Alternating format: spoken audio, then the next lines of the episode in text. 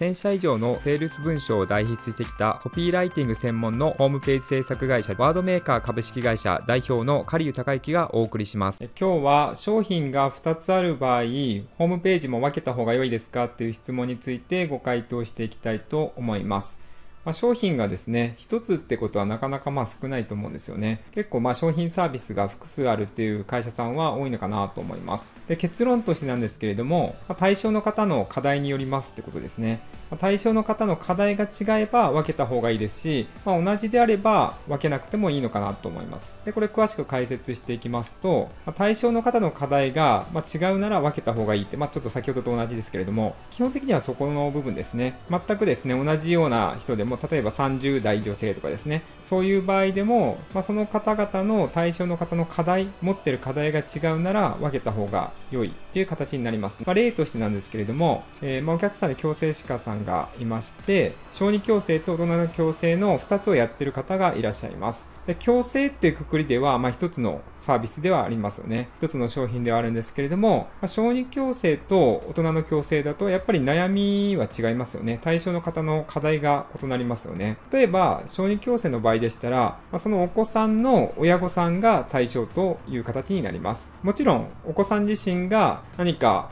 あの悩みを抱えているという場合もあるかもしれないですけれども、まあ、多くの場合はそのお子さんの親御さんが悩みを抱えていて、まあ、課題があるっていう形ですね。ま、大人の矯正の場合はですね、基本的にはご本人ですよね。まあ、ご本人が、えー、課題を感じているので、まあ、お子さんに対して抱えている課題とは違いますよね。例えば小児矯正の場合でしたら、ま、将来のために今のうちに矯正しておいた方がいいのかなっていう悩みとかがあると思いますし、ま、大人の矯正の場合でしたら、えー、ま、これからまあ、人の前に立つ仕事をしていくので、今のうちに矯正をしておきたいとかですね、まあ、そういった課題が違ったりするので、まあ、ここはホームページとしては分けた方がいいですね。実際私のお客さんの例でも分けて制作している場合が多いです。あと別の例で言いますと、えっと、私のお客さんで干渉剤の製造機っていうのを販売している方がいらっしゃるんですけれども、エアークッションって言ってですね、梱包の時に空気の入った干渉剤がありますけれども、それを段ボールの中に入れて、まあ、中のものがですね、揺れないようにするってものですね。その干渉剤を作る機械を売ってる会社さんがいるんですけれども、いくつかモデルがあるんですけれども、例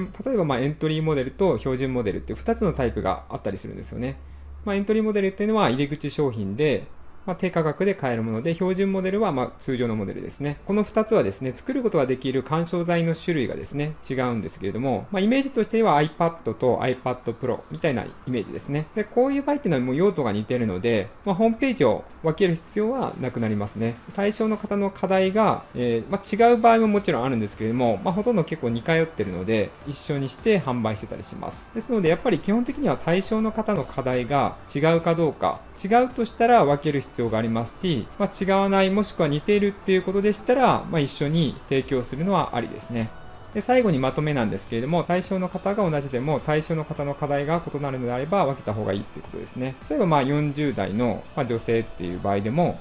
ご自身の矯正をする場合と、自分の子供ですね、お子さんの矯正をする場合では、まあ、全くこう悩みが異なりますよね。